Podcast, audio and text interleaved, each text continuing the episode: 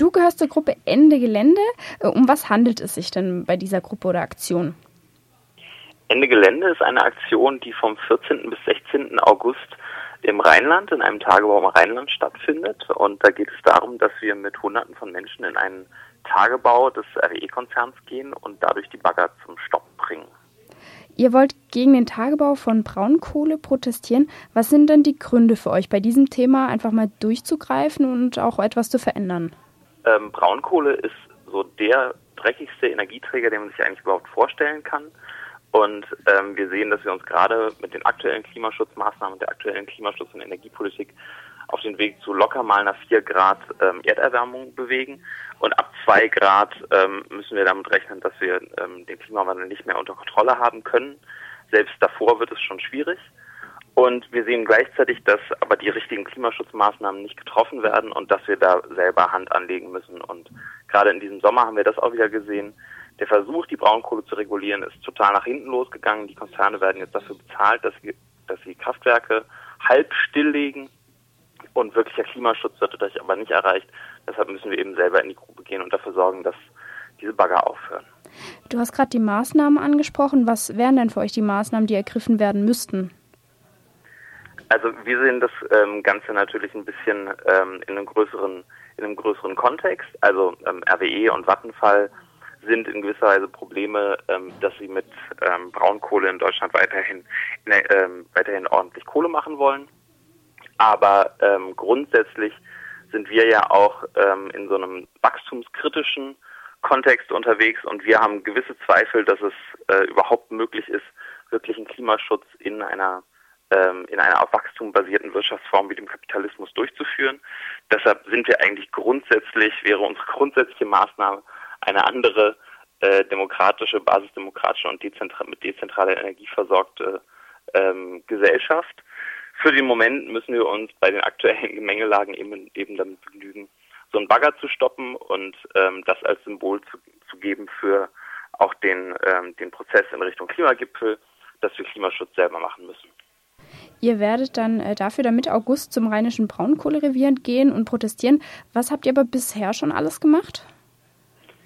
Also in dem Bündnis, ähm, das jetzt Ende Gelände organisiert, sind verschiedene ähm, Leute zusammengekommen. Da gibt es unter anderem die Leute, die schon seit längerer Zeit ähm, in, ähm, im Rheinland die Klimacamps organisieren oder auch ähm, NGOs ähm, wie 350, die ähm, viel zu Divestment, also zu dem Abziehen von Geld aus ähm, fossilen Energien ähm, arbeiten und ähm, ziemlich viele Leute, die einfach so schon längere Zeit in Klimakontexten unterwegs sind, die im Prinzip viel angefangen haben mit der Einsicht vom Klimagipfel in Kopenhagen 2009, dass der nichts gebracht hat, dass wir jetzt selber irgendwas äh, uns überlegen müssen. Daraus sind dann ja auch die Klimacamps entstanden.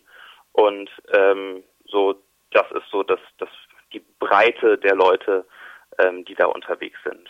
Der Widerstand, der sich in den letzten Jahren schon formiert hat und dieses Jahr erstmal was richtig Großes, Gemeinsames an den Start bringt. Ja, ziemlich groß äh, ist ja auf jeden Fall, wenn man davon spricht, Kohlebagger äh, stoppen zu gehen. Das ist ja irgendwie leicht gesagt. Äh, wie wollt ihr das dann umsetzen an den Tagen?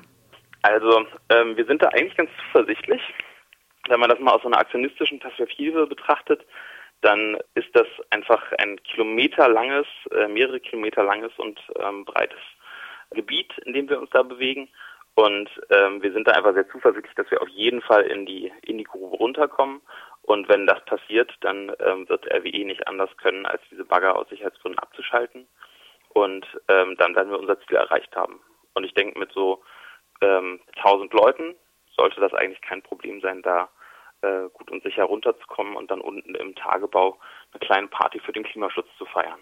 Wenn man aber Widerstand leisten muss und auch entschlossen dafür kämpft, sage ich mal, äh, wird das wahrscheinlich das erste Mal gar nicht so leicht sein. Ihr habt auch dafür, ähm, wenn ich richtig verstanden habe, auch Workshops angeboten. Wenn man aber da jetzt nicht konnte, worauf kann oder muss man achten, wenn man äh, zum Beispiel zum ersten Mal dann äh, Mitte August nach Köln geht?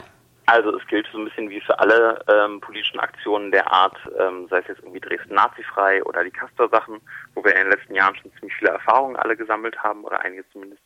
Ähm, es ist super, wenn man sich im Vorfeld organisiert und mit ein paar Leuten zusammentut, dass man nicht ganz alleine ankommt.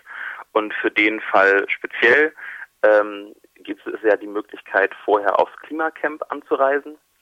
das äh, zusammen mit der Degrowth Summer School in der gleichen Region stattfindet und ähm, da sind wir auch mit Aktionstrainings am Start. Also da kann man sich nochmal direkt vor Ort informieren. Und ähm, am Freitag, der, ähm, der, dem 14. sollte man dann auf jeden Fall schon vor Ort sein, um irgendwie wichtige Infos mitzukriegen. Und was erhofft ihr euch dann von eurer Aktion? Wir hoffen, dass wir einfach mal ähm, eine richtig kraftvolle Aktion, eine bundesweite Aktion ähm, für einen richtigen, echten Klimaschutz ähm, organisiert haben werden. Und ähm, wir hoffen, dass RWE eine Weile lang zumindest ein bisschen weniger Braunkohle verstromen musste.